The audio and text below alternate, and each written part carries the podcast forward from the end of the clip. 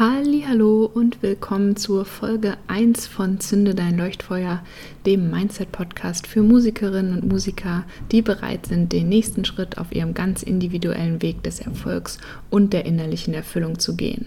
In dieser Folge erzähle ich dir, was für mich persönlich mein allererster Mindset Game Changer war, der alles verändert hat.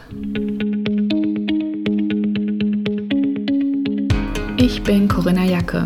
Als Mindset-Coach im Musikbusiness schlägt mein Herz für meine Vision, Musikerinnen und Musikern wie dir dabei zu helfen, das Leben zu führen, das du dir wünschst, dabei erfolgreich im Musikprojekt und innerlich erfüllt zu sein.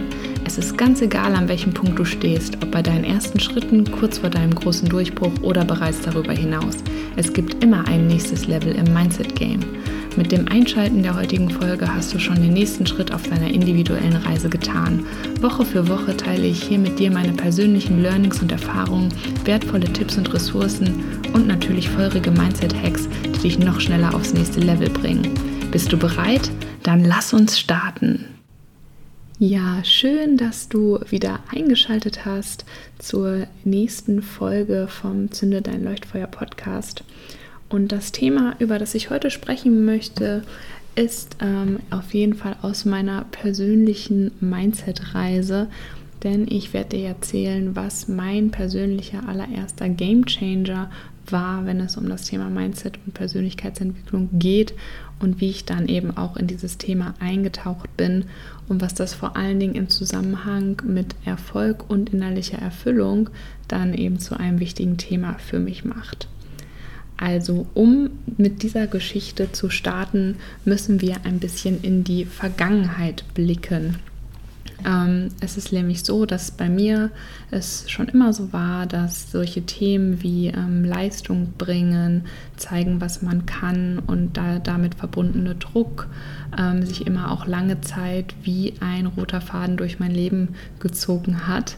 Ähm, und damit natürlich auch äh, der Druck, den man nicht nur von außen bekommt, sondern den man sich eben auch selber macht und sowas immer sehr tief in mir verankert, dass ich irgendwie gut sein muss in den Dingen, die ich angehe. Und ähm, das war ja auch ganz praktisch. Es gab immer direkt so passende Systeme, sag ich mal, um eben die Leistung auch zu messen. Es gab Noten, es gab Bewertungen. Und natürlich gab es auch die eigene Anspruchsskala in meinem Kopf, nenne ich sie mal, die äh, immer wieder äh, ja, gute Dienste geleistet hat, ähm, wo ich immer fleißig dabei war zu gucken, werde ich denn da auch vor allen Dingen meinen eigenen Ansprüchen an mich selbst und an meine Leistung gerecht, die natürlich daher kam, dass ich dachte, dass eben auch andere Menschen das von mir erwarten.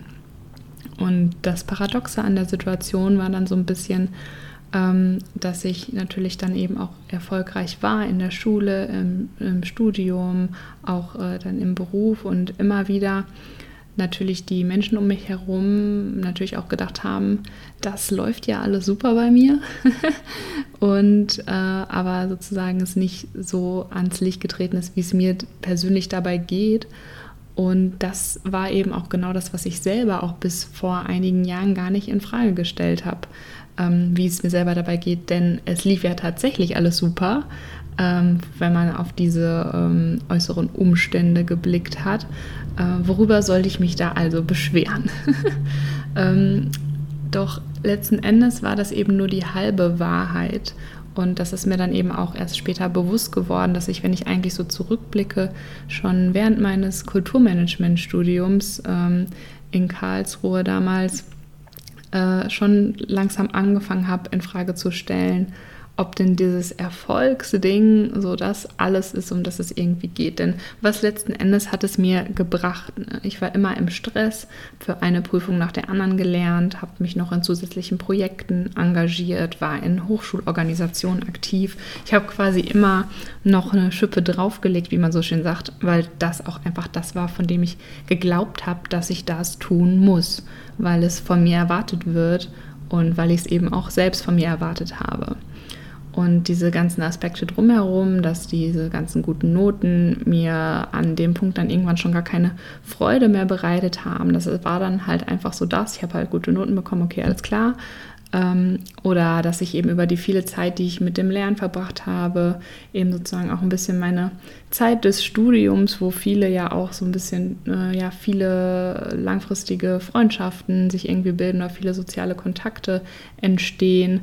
Ähm, das war bei mir halt nicht so krass äh, ausgeprägt, weil ich eben so viel einfach in das Studium an sich gesteckt habe, so viel Zeit und Nerven sozusagen auch. Ähm, ja, und das war so ein bisschen äh, der Punkt, an dem ich da war.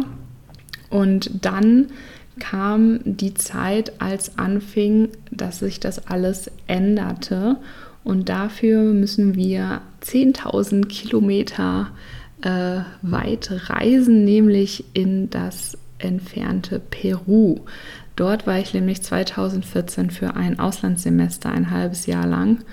Und da muss man auch dazu sagen, in erster Instanz war das natürlich eigentlich auch wieder nur eine weitere Herausforderung, die ich mir irgendwie selber gestellt habe. Ne? In einem fremden Land leben, auf der anderen Seite der Erde, auf Spanisch studieren und so weiter und so fort.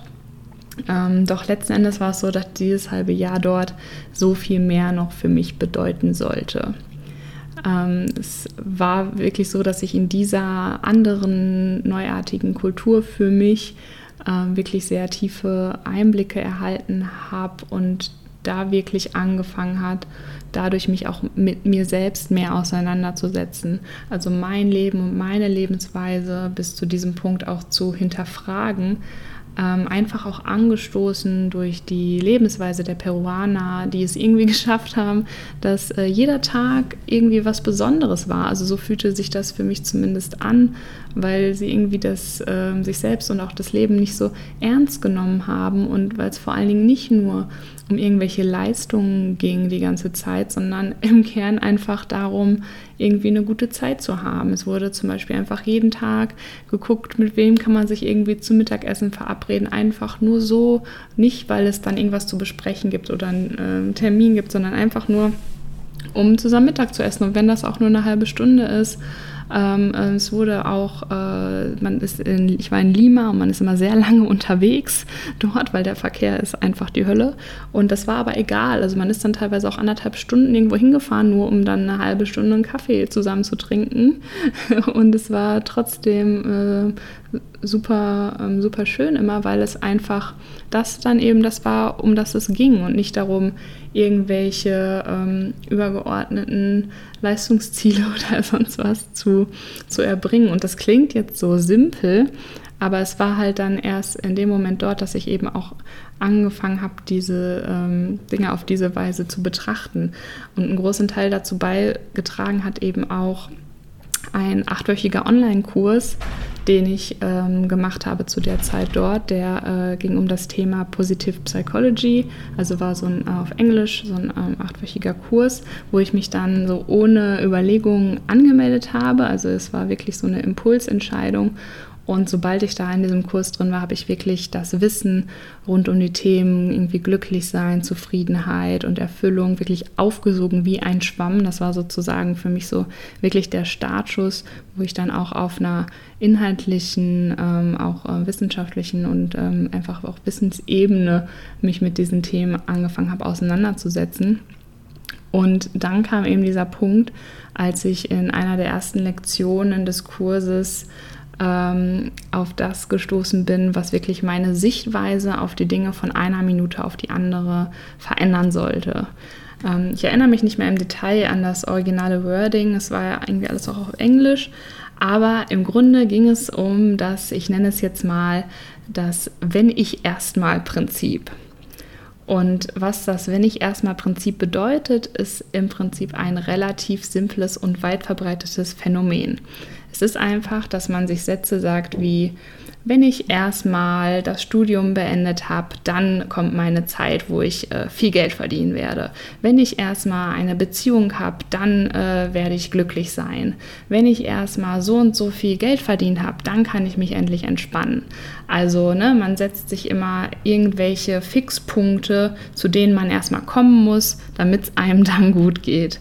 Und das ist auch ganz praktisch, ne, im Musikbusiness gibt es das auch andauernd, ne? dass die Leute sagen, wenn ich erstmal meine Single rausgebracht habe, dann kommt der Aufschwung, auf den ich warte. Oder wenn ich erstmal vor so und so vielen Leuten gespielt habe, dann habe ich es geschafft. Und wenn ich Teil von dem und dem Line-up bei dem und dem Festival bin, dann bekomme ich die Anerkennung, die ich mir wünsche und so weiter und so fort. Und es traf mich da wirklich wie ein Schlag. Ich saß da vor meinem Laptop und habe dann, mir fiel es wie Schuppen von den Augen, dass ich gemerkt habe, das ist genau das, was ich mache. Und das ist genau das, woher auch dieses Gefühl von diesem stetigen Rennen und doch nicht irgendwo ankommen kommt, was mich äh, zu der Zeit eben so umgetrieben hat. Das ist genau das Denken und das Vorgehen, was dieses Nicht-Ankommen-Gefühl immer wieder aufs Neue aufrechterhält. Und die Konsequenz ist darauf ganz einfach natürlich gewesen. Man lebt einfach immer wieder für diesen nächsten Moment in der Zukunft, auf den man wartet, den man erst erreichen will und nicht in dem so oft genannten und trotzdem nicht weniger entscheidenden Hier und Jetzt. Und es ist für mich heute gar keine Frage mehr, dass ich eben genau dort auf diesem anderen Kontinent, in dieser bunten, offenen Kultur sein musste um überhaupt bereit zu sein, diese Erkenntnis über mich selbst zu empfangen, wenn man so sagen möchte. Denn ähm, wenn wir das Ganze noch genauer betrachten, dann hat es sogar noch viel größere Auswirkungen als nur das Rennen und doch nicht ankommen. Es ist nämlich so, dass wir dadurch, durch dieses Wenn ich erstmal Prinzip, uns nicht nur selbst davon abhalten, bestimmte Dinge zu tun, also uns quasi selbst Ausreden auferlegen, also wenn ich es erstmal ähm, schaffe, drei Singles zu veröffentlichen, dann kann ich auch so richtig mit dem Booking starten. Äh, als Beispiel jetzt einfach mal gesagt. Ne? Ähm, sondern es geht noch viel tiefer und das ist noch der viel gravierendere Effekt, dass wir uns dadurch auch selbst nicht erlauben, uns auf bestimmte Art und Weise zu fühlen erst wenn ich das und das erreicht habe, bin ich erfolgreich oder fühle ich mich erfolgreich. Erst wenn ich das und das habe, fühle ich mich frei und unabhängig. Oder erst wenn ich das und das geschafft habe, fühle ich, dass ich es wert bin.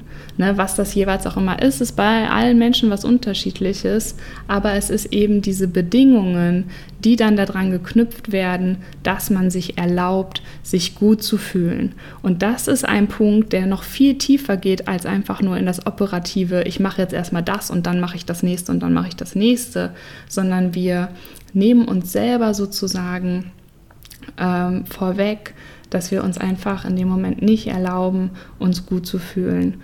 Und das ist wirklich äh, eine Erkenntnis, die ähm, mein Leben verändert hat, weil es einfach auch etwas ist, was man ja dann ändern kann, wenn man darum weiß. Und ähm, die Umstände dort in Peru boten mir glücklicherweise auch die perfekten Gelegenheiten, um äh, eben die neuen Erkenntnisse zur Anwendung zu bringen oder eben diese Dinge anzugehen. Denn es ist natürlich das eine, jetzt irgendwie festzustellen, okay, ich bin da irgendwie in diesem, wenn ich erstmal Hamsterrad gefangen. Ähm, das andere ist natürlich dann auch tatsächlich aktiv Schritte zu unternehmen, um aus diesem Modus irgendwie wieder herauszukommen. Und für mich war wirklich ein wichtiger Schritt, auch wenn das jetzt komisch klingt, zu versuchen, die Uni nicht mehr so ernst zu nehmen. Ähm, denn es war so in dem Auslandssemester, dass es sowieso so geregelt war, dass ich die Kurse nur bestehen musste, weil es waren verschiedene Notensysteme, die sowieso nicht übertragen werden würden könnten. ähm, es ging also nur darum, äh, hat man den Kurs bestanden oder hat man den Kurs nicht bestanden. Und ich hatte trotzdem ab dem Moment, wo ich da ankam, das Gefühl, ich muss in jedem Fall Top-Noten erreichen und erst dann darf ich es mir erlauben, mich gut zu fühlen. Das war der alte Modus in dem Sinne, ne? weil ich nach, da nach wie vor die Erwartung an mich selbst hatte, ich bin jemand, der einfach immer gute Noten ähm, hat und dem dann muss ich erst gerecht werden, damit es mir irgendwie gut geht. Und so ging natürlich auch da in den ersten Wochen immer sehr viel Zeit wieder fürs Lernen drauf, äh, die ich natürlich viel mehr dafür nutzen könnte, einfach die Zeit dort zu genießen in diesem ähm, neuen Land äh, in äh, Peru einfach. Da gibt es mehr als genug, was man sich da angucken und erleben kann. Und das ist aber genau der Punkt, Genießen ist etwas, das sehr schwierig ist, wenn man im Wenn ich erstmal Modus gefangen ist, weil Genießen auch etwas ist, was man sich erlauben muss, wo man sagt, ich erlaube mir jetzt diese Zeit jetzt für mich zu nehmen, diese Erfahrung jetzt für mich zu machen, das jetzt hier im Hier und Jetzt zu genießen und so weiter und so fort, unabhängig von meinen ganzen, wenn ich erstmal das und das erreicht habe. Und so begann ich genau das äh, zu tun, meine Zeit in Peru zu genießen. Und es ist bestimmt nicht überraschend, wenn ich sage, dass sie so für mich noch tausendmal wertvoller geworden ist. Und ich bin super froh, wenn ich heute an diese Zeit zurückdenke, dass ich ähm, heute mit hundertprozentiger Sicherheit sagen kann, dass ich äh, schon lange nicht mehr mit dem, wenn ich erstmal Prinzip zu kämpfen habe, ähm, vielmehr noch, wenn es um Gedanken an meine Zukunft geht, lebt mein heutiges Mindset vielmehr von einem Ich werde das und das oder ich werde das und das sein Prinzip. Doch das ist äh, schon Futter für eine weitere Folge, würde ich sagen. Ähm, jedenfalls war das damals für mich der Wendepunkt und ich bin von daher von dem Moment an wirklich abgetaucht in die Themen Persönlichkeitsentwicklung, Intuition, Selbstreflexion und Mindset etc. Und diese Reise, die dort vor sechs Jahren begann, hält bis heute an, äh, wird von Tag zu Tag auch intensiver und hält immer wieder aufs neue Überraschungen für mich bereit. Und natürlich auch zurück in Deutschland waren dann die ersten Konsequenzen, die ich damals äh, aus der neuen Klarheit gezogen habe, dass ich von nun an nicht mehr nur das machen würde, von dem ich glaubte, dass ich es machen muss, sondern mehr und mehr das, was ich tun wollte und was sich vor allem gut anfühlte und mir das zu erlauben. Und seitdem sind in relativ kurzer Zeit viele Dinge passiert. Ne? Von meinen Jahren in der Eventleitung bis zur Gründung meiner eigenen Booking-Agentur und von meinem Coaching-Business ähm, und das sind alles Dinge, die sich nicht nur zu der jeweiligen Zeit gut und richtig angefühlt haben und anfühlen, sondern die mir alle auf ihre Weise wieder neue Erkenntnisse gelehrt haben und mich Schritt für Schritt an den Punkt gebracht haben, an den ich heute bin. Und das ist der Punkt, an dem ich in dieser Podcast-Folge meinen ersten Mindset Game Changer mit dir teile. Und äh, ja, mich freue, wenn es dir vielleicht auch einen kleinen Anstoß gegeben hat oder du etwas mitnehmen konntest aus dieser Folge. An der Stelle möchte ich dir auch noch zwei kleine Fragen zum Reflektieren mit auf den Weg geben. Erstmal natürlich, wie ist es bei dir? Hast du das Gefühl, du bist im, wenn ich erstmal Hamsterrad auch gefangen? Und die zweite Frage, die damit ja so ein bisschen einhergeht, ist, ähm, wie oft tust du Dinge, von denen du glaubst, dass du sie tun musst und wie oft tust du Dinge, weil es sich gut anfühlt, sie zu tun. Wenn du magst, kannst du mir auch gerne eine persönliche Nachricht auf die Fragen schreiben über Social Media oder einfach per E-Mail unter corinna.leuchtfeuer-booking.de. Hab eine gute Zeit. Ich freue mich schon sehr auf die nächste Folge. Bis dann! Vielen lieben Dank dir fürs Anhören der heutigen Folge. Wenn dir gefallen hat, was du gehört hast, freue ich mich wahnsinnig über deine Bewertung meines Podcasts bei iTunes oder über dein Follow bei Spotify. Und ich bin neugierig, was war dein Highlight oder größter Aha-Moment der Folge? Lass es mich wissen, indem du einfach einen Screenshot von der Episode machst und mich damit in deiner Insta-Story text. Ganz einfach mit zünde-dein-leuchtfeuer und das Zünde dann mit UE. so erfahren gleich auch noch mehr Musikerinnen und Musiker von deinen Learnings und wir können noch mehr tolle Menschen auf unserer Reise hin zu Erfolg und innerlicher Erfüllung mitnehmen. Ich freue mich jetzt schon riesig auf die nächste Folge. Bis dann!